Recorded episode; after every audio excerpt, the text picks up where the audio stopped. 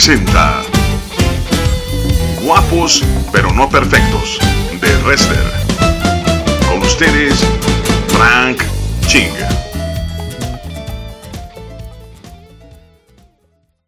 Hola, ¿qué tal amigos de Guadalajara, Jalisco? Les habla de nuevamente su amigo Frank Ching en este programa que se llama Guapos pero no perfectos. Y en este día tenemos un tema especial que se llama Voy a tener fe. Y nos vamos a enlazar al mensaje. Hoy voy a dar una conferencia en la iglesia Casa de Cristo. Así que vamos a esa conferencia, nos vamos a enlazar por esta vez, pero yo sé que va a ser de gran bendición. Vamos a buscar nuestra Biblia, Marcos capítulo 11, versos 12 en adelante.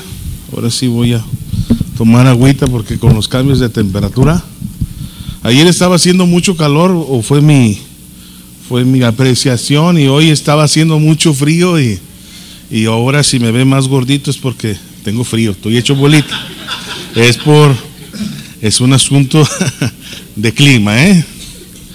En Marcos capítulo 11, estoy seguro muchos conocen este pasaje, dice, al día siguiente, cuando salieron de Betania, tuvo hambre, eh, hablando de Jesucristo, y viendo de lejos una higuera que tenía hojas, fue a ver si Tal vez hallaba en ella algo, pero cuando llegó a ella, nada halló sino hojas, pues no era tiempo de higos. Entonces Jesús dijo a la higuera, nunca jamás coma nadie fruto de ti. Y lo oyeron sus discípulos.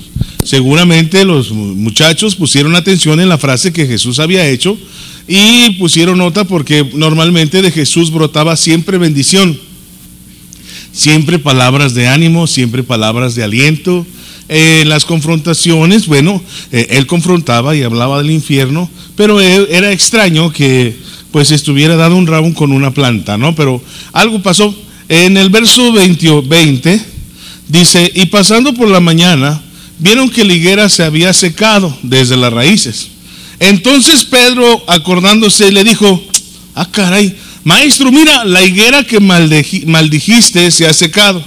Respondió Jesús y le dijo, tened fe en Dios, porque de cierto os digo que cualquiera que dijere a este monte, quítate y échate en el mar, y no dudará en su corazón, sino creyere que será hecho lo que dice, lo que diga le será hecho. Luego dice el verso 24, por tanto os digo que todo lo que pidieres orando, creed que lo recibiréis y os vendrá. Y cuando estéis orando, perdonad.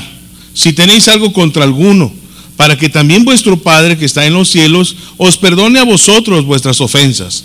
Porque si vosotros no perdonáis, tampoco vuestro Padre que está en los cielos os perdonará vuestras ofensas. El tema de esta tarde se llama Voy a tener fe. Esta frase del verso 24, por tanto os digo que todo lo que pidiereis orando, creed que lo recibiréis y os vendrá. Nos lleva a un pequeño conflicto en algunas iglesias, en algunas familias, porque pensamos que todo es, exactamente como lo concibimos en América Latina, que todo es todo. Pero esa palabra de todo no se refiere es precisamente a todo, a bien y el mal. ¿Sí? A cielo o infierno. Se, se refiere a todo aquello según la voluntad de Dios. ¿Cuántos dicen amén a eso? Entonces hay quien ha descontextualizado este verso, ¿verdad? Y podemos orar y recibir todo, aunque tengamos una vida de pecado. La Biblia nos enseña claramente que si yo trato mal a mi esposa, pues mis oraciones tendrán estorbo. La Biblia también nos enseña que el que no trabaje, que no coma. Por lo tanto, una persona no puede decir que va a orar para que tenga eh, el, para la provisión de la semana si no es que no ha trabajado. Por lo tanto, hay cosas por las cuales yo puedo orar y hay cosas por las cuales no debo orar, sino que debo de obedecer a Dios todo aquello que es a favor de la voluntad de Dios, cuando nosotros oramos, desde luego que encontrará posiblemente una, un impedimento espiritual, pero finalmente tendremos la victoria porque así lo ha, lo ha prometido Jesús. Entonces, todo a favor de su voluntad y nada en contra de su voluntad. De tal manera que no podemos orar tampoco en contra de su voluntad. Esto es muy importante porque a través de una oración de fe, Dios puede cambiar una vida, Dios puede cambiar una familia, Dios puede cambiar una ciudad y Dios puede cambiar un país. ¿Cuántos dicen amén? Pero es necesario que tengamos fe, esa fe de Dios para poder alcanzar lo que la voluntad de Dios nos permite. Entonces, por esa razón, eh, eh, sentí en mi corazón poder compartir este tema que se llama Voy a tener fe. La fe, amados, es un arma, es un ingrediente que por sí sola no puede dar fruto. Por esa razón, cuando nuestro Señor Jesucristo, cuando les habló de la fe, hizo hincapié de ciertas cosas con respecto al prójimo. Porque no puede ir nada más única y exclusivamente una, un clamor sin el fruto de realmente mostrarle a Jesús que estamos convencidos y estamos realmente pidiendo y solicitando que Dios nos escuche. Esa segunda porción, esa segunda cara de esta verdad, la podemos encontrar en Efesios capítulo 6, verso 10. Tuve eh, la idea de poder utilizar la nueva versión internacional, no la uso mucho, normalmente, uso la Reina Valera, pero hay una frase en la cual yo quería apoyarme para que pudiera ser más claro este, este tema de voy a tener fe. ¿Cuántos quieren tener fe? Y tener victorias, ¿verdad? Pero quiero decirle que oración no es todo, fe no es todo. Es un, eh, eh, Jesucristo va al centro y, nos, y tenemos que cumplir la voluntad de Dios para que podamos ver esos cambios que nosotros estamos anhelando. En Efesios capítulo 6, verso 10, el apóstol Pablo nos enseña y nos dice, por último, fortalezcanse con el gran poder del Señor. Y habla de un proceso de fortalecimiento en el poder de Dios a través de la adoración, a través de la comunión real y verdadera con nuestro Señor. Y luego dice, póngase toda la armadura de Dios para que puedan hacer frente a las artimañas del diablo.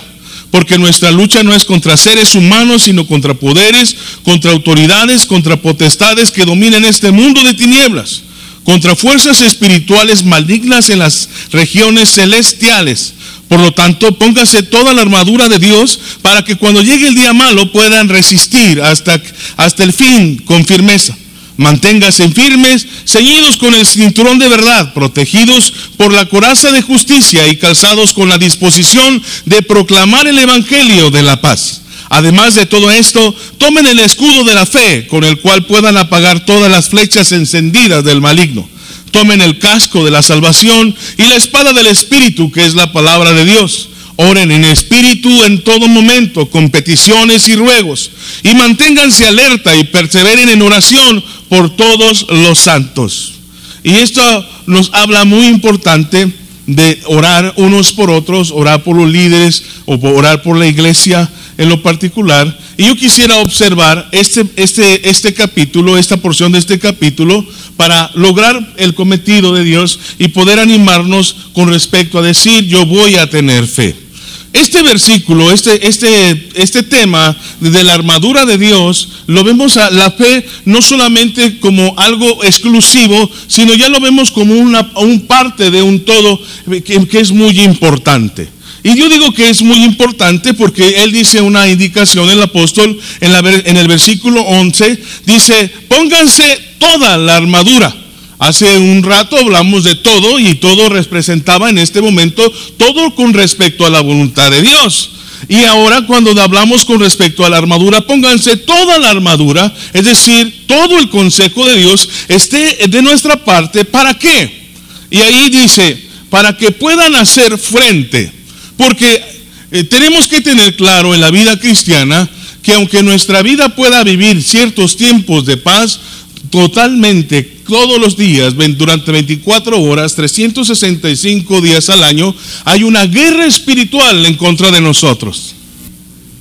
Y tenemos que tener el consejo de Dios. Por eso es necesario que conozcamos la palabra, por eso es necesario que tengamos un hábito de oración de por lo menos una hora. busquemos a Dios porque así lo marca la palabra del Señor. Podemos hacerlo más cuanto y mejor. Y a medida que lo podamos hacer es muchísimo mejor.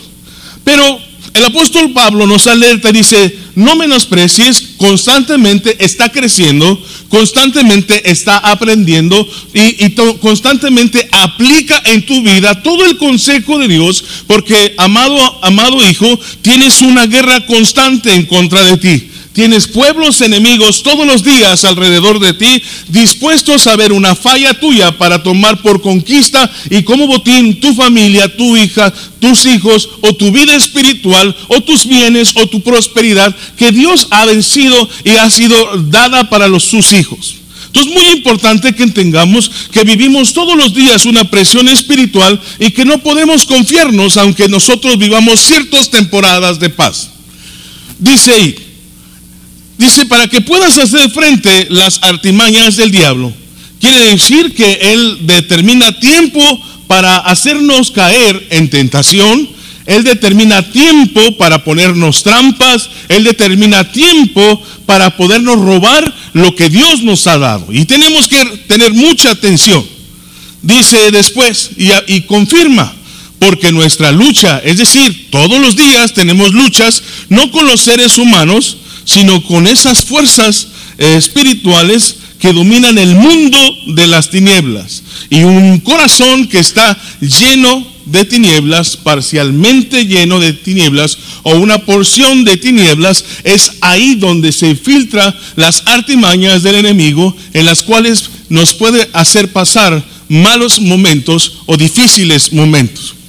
Entonces continuemos ahí, entendiendo por qué es importante que nosotros tengamos la fe. Dice, eh, por lo tanto, el verso 13, pónganse eh, toda la armadura de Dios, lo confirma de nuevo, para que cuando llegue el día malo, porque hay buenos días y hay días malos. La iglesia debe comprender que tenemos días buenos, pero también van a llegar días malos. Y no es que me convierta en un profeta en el cual yo esté maldiciendo su vida, sino que tenemos que estar preparados para el día malo. Tampoco significa que voy a tener vivir con temor, porque un día voy a vivir un día malo. Significa que el día malo va a ser el día en que se filtre el enemigo en nuestro campo de batalla y lo tengamos pecho a pecho en nuestro, tal vez en nuestro, en nuestro hogar, en nuestra vida, en nuestro trabajo, en nuestro ministerio, en nuestra iglesia. Es ahí donde el enemigo se filtró porque Dios está preparando también para nosotros que seamos más fortalecidos, más sabios, más pegados a Dios y Dios tiene un propósito siempre en cada batalla. Pero hay días malos y ahí lo dice. Hay días malos en los cuales las cosas no nos van a resultar bien en los cuales podemos ser robados, en los cuales podemos tener accidentes, en los cuales podemos tener circunstancias adversas y eso no significa que hemos desobedecido a Dios o nos hemos alejado de, de los caminos del Señor. Hay días malos porque estamos constantemente en una batalla y mientras el Señor no venga, el enemigo estará aquí pretendiendo llevarse lo más posible, pero recuerde que la visión de la iglesia y la palabra del Señor es que podamos impedir que cuanto y más vayan al cielo y menos al infierno. ¿Cuántos dicen amén?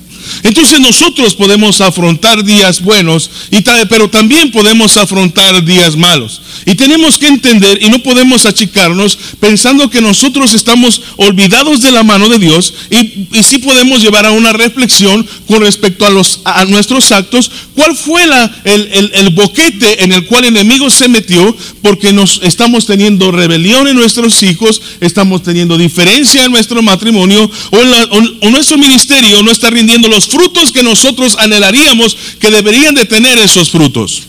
Son días malos en los cuales el apóstol Pablo también como apóstol lo vivió. Días malos que también nuestro Señor Jesucristo, siendo Dios, también los vivió. Pero el asunto no es que tengamos días malos, sino que salgamos victoriosos de los días malos. ¿Cuántos dicen amén? Entonces este proceso de los días malos tenemos que entender que tenemos que estar preparados, por eso no podemos flaquear en nuestra vida personal, en nuestras devocionales personales, porque vendrán días malos. Y ahí en este día malos, el, apóstol Pablo nos aconseja cierto, eh, un, un, contenido integral para vencer en los días malos, en esas temporadas malas.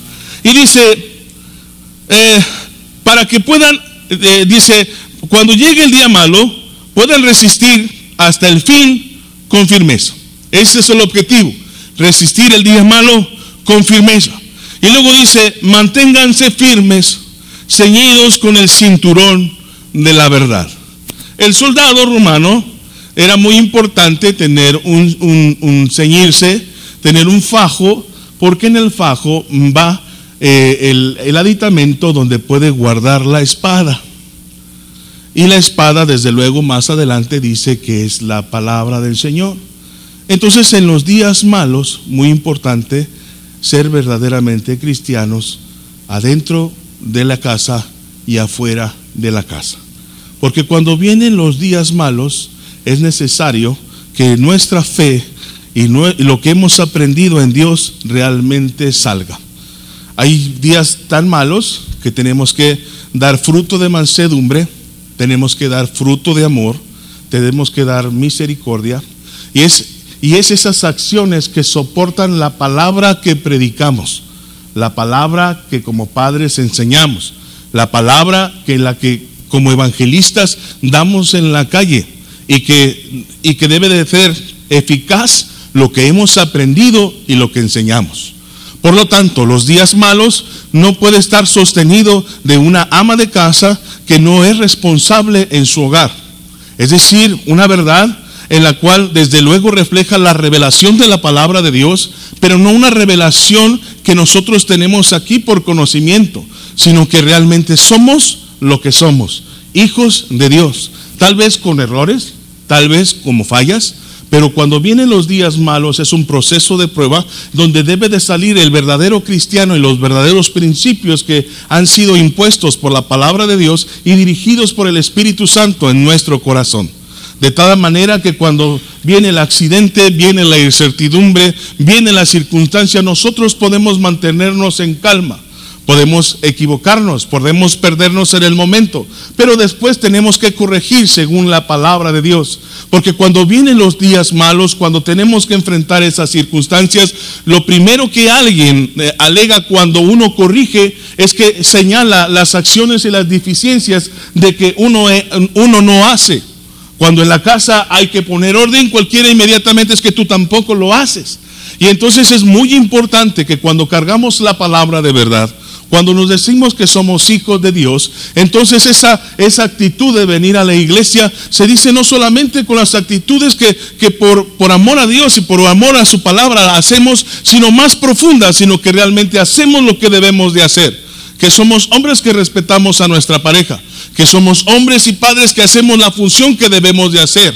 Porque cuando no hacemos lo que debemos de hacer, entonces la palabra no tiene un lugar de resguardo, solamente está este, peligrosamente en nuestras manos, pero no es un resguardo que nos permita caminar, estar alerta. Y si, todo, y si somos conscientes con respecto a la física, si nosotros sostenemos algo por mucho tiempo, desde luego que nos vamos a cansar. Y cuanto más una palabra, pero cuando nuestra vida no refleja realmente el peso de la palabra, entonces no hay un resguardo del brillo de la luz de Cristo sobre nosotros. Y entonces tenemos un desgaste espiritual en el cual que eh, eh, cualquier enemigo que se haya filtrado a la casa nos puede desvalijar porque no tenemos un sostén en la palabra y nos encontramos cansados porque no hemos reflejado en vida, en vida plena lo que Cristo quiere que reflejemos. Y es muy importante entonces estar preparados para el día malo, para que aquel día cuando alguien, una pareja le diga me quiero divorciar, me quiero ir, pues hay que estar preparados cuando uno de nuestros hijos, ¿verdad? La influencia del mundo lo atraiga con un testimonio fiel que amamos a Jesús. Voy a tener fe implica todo el consejo de Dios sobre mi vida para estar preparado no para no solamente para el día malo, para el cumplimiento de toda la voluntad de Dios. ¿Cuántos dicen amén? Entonces, muy importante eso.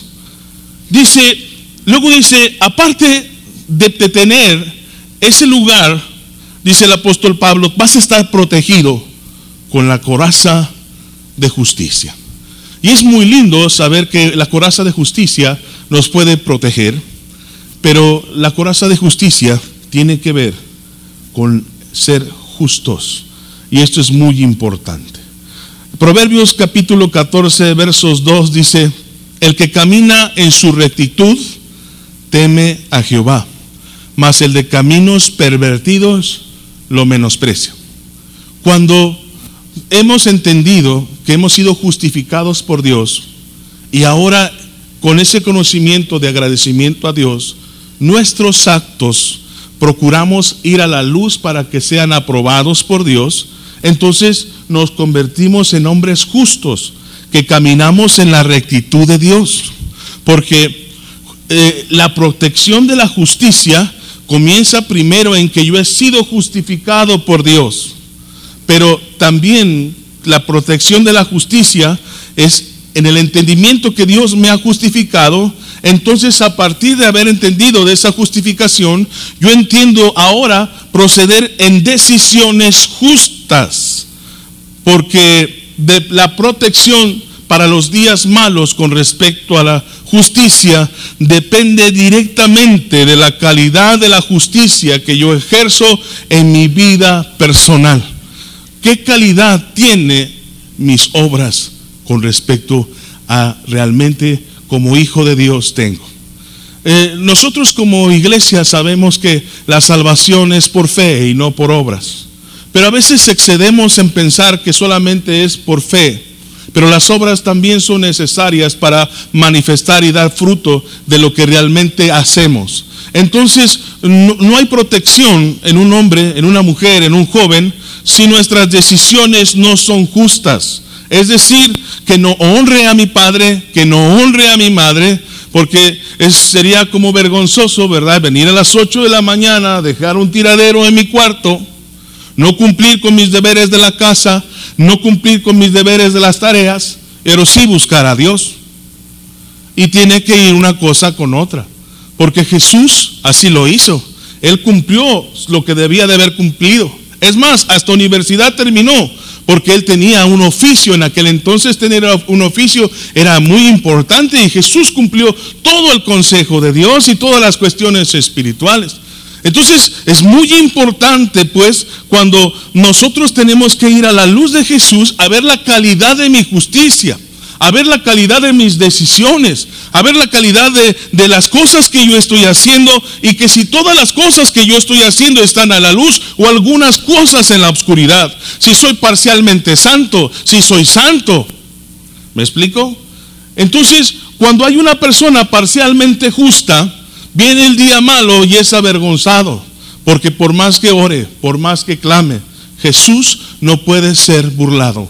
Tiene que arrepentirse de sus pecados y como consecuencia de su arrepentimiento tiene que hacer las acciones en las cuales él debe de tapar el boquete por el cual el enemigo lo avergonzó y se filtró y, y le hizo demostrar que era necesario ser cristiano 100%. Entonces es muy importante en que a veces nuestra mente nos juega malas pasadas en donde nosotros deliberadamente nos permitimos ciertas, eh, ciertas eh, permisiones en las cuales Dios no está de acuerdo. Y es muy importante en que nuestras decisiones sean 100% agradables a Dios. Si, mis decisiones no, no son 100% agradables a Dios, entonces yo no puedo decir que soy justo sino que soy injusto. ¿Por qué? Porque ya no, me, ya no vivo yo, sino es Cristo el que vive en mí.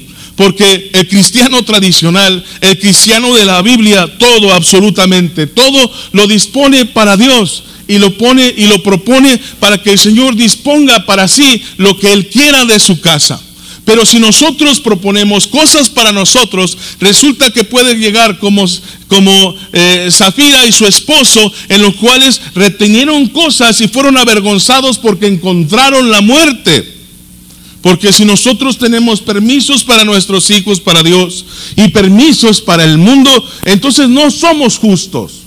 Podemos hablar con ellos, podemos ministrarles, Podemos hacer algunas eh, flexibilidades, eh, ser flexibles en ciertas cosas, pero nunca sin olvidar que nuestra justicia debe de estar 100% clara y nuestra enseñanza debe estar correctamente bien dirigida con respecto a los caminos del Señor.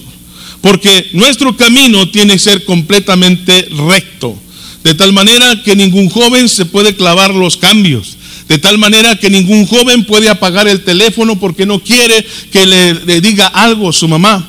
De tal manera que nadie puede tener un noviazgo por debajo del agua porque eso no es recto. De tal manera que un marido debe decir a su esposa cuánto es lo que gana porque eso es, eh, porque, porque hay transparencia de las cosas. De tal manera que su mujer no puede ser eh, eh, por, por debajo del agua convencer a su marido para, para que haga ciertas cosas porque de una manera equivocada.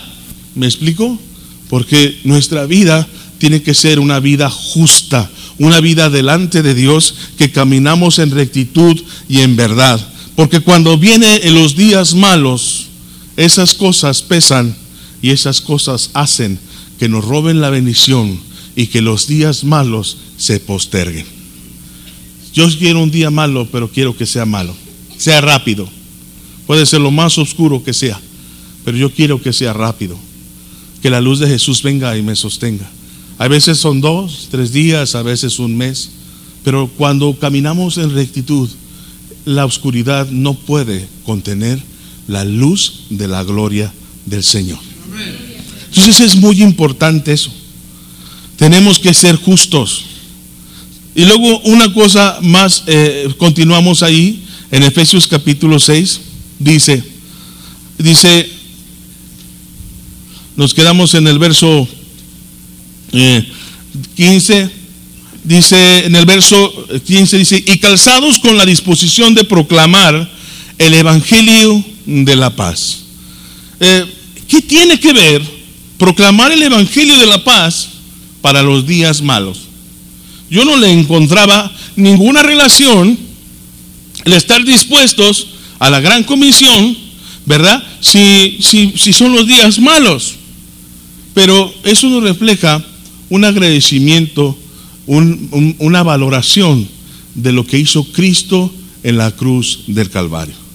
Ah, No nos pueden estar incitando a predicar el Evangelio. No nos pueden estar cuchileando para que hagamos lo que debemos de hacer, que es eh, predicar el Evangelio.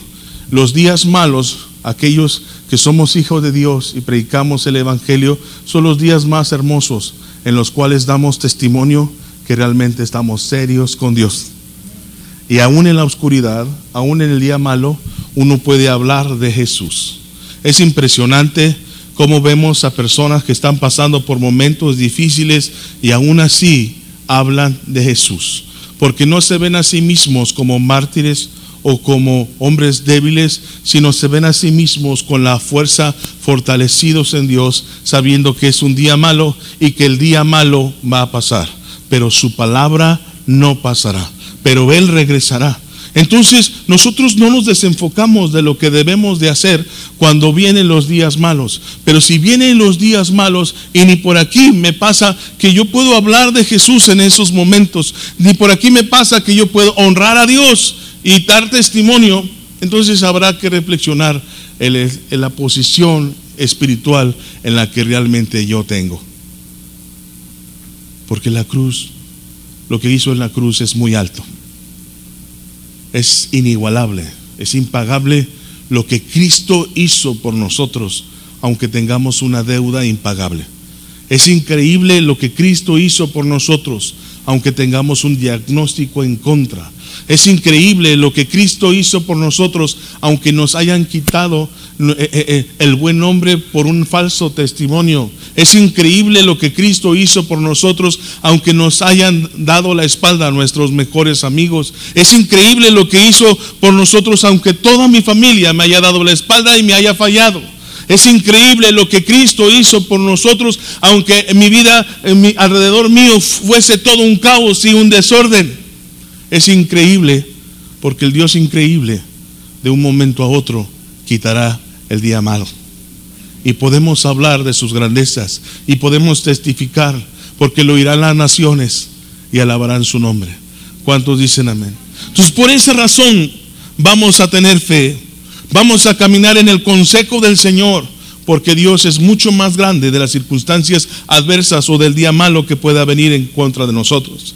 Dice el apóstol Pablo, dice, además de todo esto, tomen el escudo de fe con el cual puedan apagar todas las flechas encendidas del maligno. nosotros podemos caer en una comodidad solamente porque el escudo de la fe es un escudo de protección. Pero nosotros podemos quedarnos ahí y podemos estar ahí, nada más. Pero lo que nos hace caminar hacia adelante es exactamente esa certeza que acabamos de mencionar cuando estamos en la plena convicción, en la plena, eh, eh, convencidos de la cruz de Cristo y podemos hablar del Evangelio y podemos hablar de las grandezas de Dios. Y es la fe que todos los argumentos que puedan decir en contra mía o en contra de nosotros, todos los argumentos que Satanás pueda tener en contra de nosotros, las circunstancias que pueda eh, mostrarnos sus grandes gigantes, sus, sus sus perversos achichincles de tinieblas, los podemos sostener ahí o podemos caminar hacia adelante con los, eh, eh, caminando en la, certeza de lo que Cristo hizo en la cruz del Calvario. Y es muy importante pues que la fe tengamos una plena confianza de lo que Cristo va a hacer el día de mañana. Es muy importante pues saber que Dios es muy poderoso y que de un momento a otro Dios responderá. Seguir adelante representa una convicción clara de amar y agradecer lo que Cristo hizo. Es nuestra motivación por la cual nosotros eh, podemos eh, hablar del Evangelio, pero la fe es la demostración que nosotros caminamos de una manera ciega en la cual nosotros podemos eh, del derecho legal que tenemos como hijos de Dios. Por lo tanto, la maldición no es para mi vida. Por lo tanto, la muerte no es para mi vida, sino que es lo que Cristo ha pagado por mí. Y nos arraigamos en esa palabra. Porque la fe la demuestro con un mero hecho. Eh, eh, con algo para mí es muy importante cuando hablamos de la fe. Es que la cualidad de los hijos de Dios podemos tener muchas cualidades musicales, eh, de, pensamiento, de cualquier otra. Pero una cualidad muy importante de los hijos de Dios es que no importa la circunstancia que viva, no importa el golpe que le haya sido dado, no importa qué tan bajo haya caído, algo nos enseñó nuestro Señor Jesucristo que con un hecho poderoso venció al enemigo, que lo tiró, lo venció, lo mató, pero Jesucristo se levantó. Y la iglesia podrá ser golpeada, tu vida podrá ser golpeada, podrás ser sacudido por Satanás en el día malo. Pero por cuanto Dios ha pagado el precio de ti, entonces todos los hijos de Dios tenemos la cualidad de que no importa que hayamos, hayamos sido hasta quebrados si tú quieres, pero yo me voy a poner en pie y creeré en lo que Cristo pagó por mí. Porque no solamente nos vamos a poner de pie para que nos vuelvan a tirar, nos vamos a poner de pie porque creo en la sanidad. Nos vamos a poner de pie porque creo en la restauración. Nos vamos a poner de pie porque Él pagó herencia para nosotros. Nos vamos a poner de pie porque nos sentimos con derecho de tomar, no de robar, no de si puedo, de con toda libertad tomar todo lo que Cristo por amor a nosotros nos lo hizo posible. Por eso voy a tener fe y me voy a parar porque el consejo del apóstol Pablo con respecto a esos días malos y difíciles no solamente queda ahí. Dice eh, el verso 17, se tomen el casco de la salvación y la espada del Espíritu que es la palabra de Dios. Tomen el casco de renovar su mente para entender que nuestro lugar de, vida, nuestro lugar de habitar no es en el piso, no es en cuevas, ni es en las circunstancias adversas de que Él me ha salvado, de que no soy un hijo, un, hijo eh, este, mal habido, sino que Él me ha adoptado y me ha dado la autoridad para ponerme en pie, aunque mi vida del pasado tenga argumentos para avergonzarme. Porque no vengo en mi nombre, vengo en el nombre de Jesús que me ha perdonado. ¿Cuántos dicen amén? Y por esa razón, un padre adúltero que se ha arrepentido, Dios le vuelve a cubrir de autoridad. Por esa razón, un hijo que ha avergonzado puede regresar con amor y con, con autoridad a la casa en el nombre de Jesús para poder hacer lo correcto. Por eso nosotros, aunque hayamos sido malos trabajadores o cualquier otra cosa, podemos ir mañana y corregir nuestros actos con la frente muy alta, porque somos hijos de Dios y Él nos ha salvado y Él nos ha perdonado. ¿Cuántos dicen amén? Por esa razón dice también saca la espada, porque el enemigo te va a decir, no, no, no, es que tú no tienes derecho. No, como de que no, Señor? La palabra dice que he sido comprado. La palabra dice que yo puedo pedir, clamar, y Jesús escuchará mi clamor porque no es en mi nombre, es en el nombre todopoderoso de Jesucristo. ¿Cuántos dicen amén? Por esa razón voy a tener fe, voy a pelear con todas mis fuerzas para hacer y cumplir la voluntad de Dios en mi vida, en mi casa y en mi ciudad. ¿Cuántos dicen amén?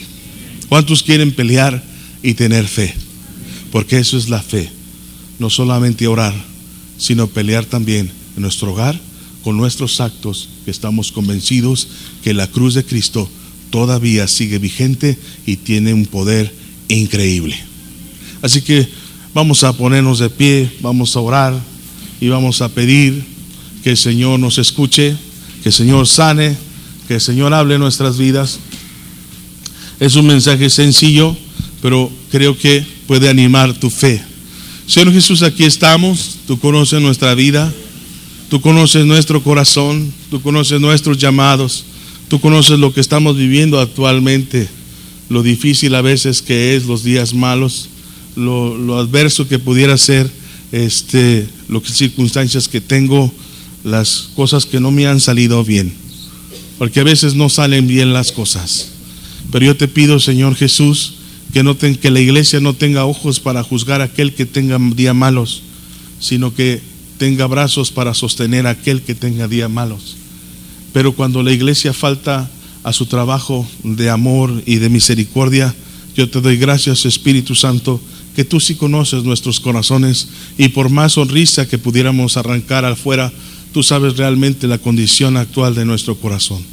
Y sabes cómo está ahora, y sabes cómo está nuestra vida. Y sabes, Señor, la calidad espiritual en la cual estamos viviendo.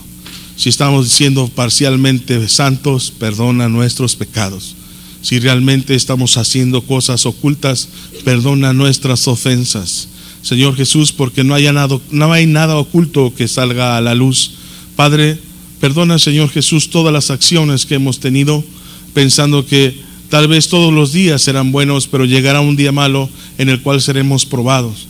Y como dice la Escritura, Señor Jesús, queremos que tú nos veas como obreros aprobados. Señor Jesús, que ese amor que tenemos por ti, que puedas recordar lo que hiciste en la cruz del Calvario en nuestra vida, que es sumamente grande y que a veces nos quejamos más de lo que recibimos, eh, nos quejamos mucho más de lo que no tenemos y, y, menospreciamos las grandezas de lo que tú nos has dado, como simple y sencillamente ese hecho de que realmente no éramos nada ni merecíamos nada y tú veniste, dejaste el trono por nosotros.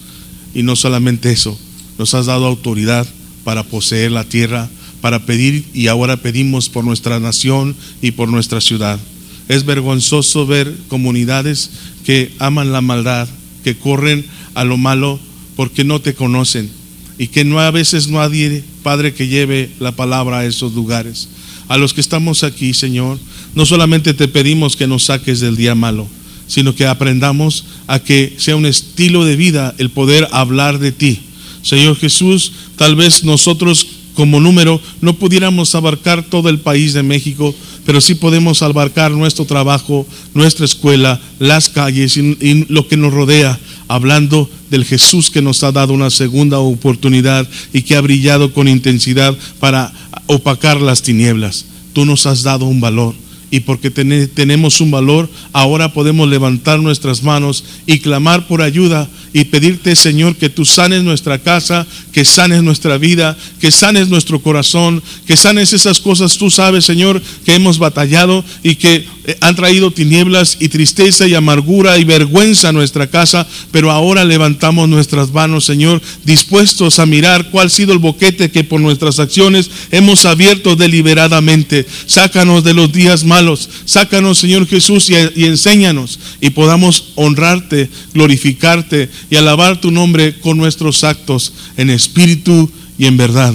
porque tú eres un Dios increíble, impresionante. Te damos gracias en el nombre de Jesús. Amén y amén. Que el Señor les bendiga. Bueno amigos, esto fue todo. Seguimos en contacto. Les mando un gran abrazo. Espero que haya sido de gran bendición este tema de Voy a tener fe. Y regreso la próxima semana, el martes, mismo canal, misma hora. Les mando un gran abrazo y les recomiendo escuchar todos los mensajes y todos los eh, programas de, nuestro, de nuestra estación de radio, Dun Radio. Esto fue eh, Guapos, pero no perfectos. Hasta la próxima.